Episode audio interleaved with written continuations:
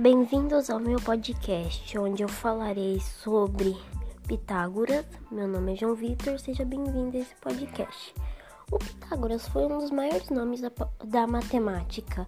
Ele criou várias formas usadas até hoje, como a fórmula da hipotenusa e entre outras. Pitágoras construiu uma escola para passar seus ensinamentos adiante. Essa escola também era usada para discussão de, de regras, matemática, essas coisas. Bom, obrigado por ouvir meu podcast. Tenha um bom dia.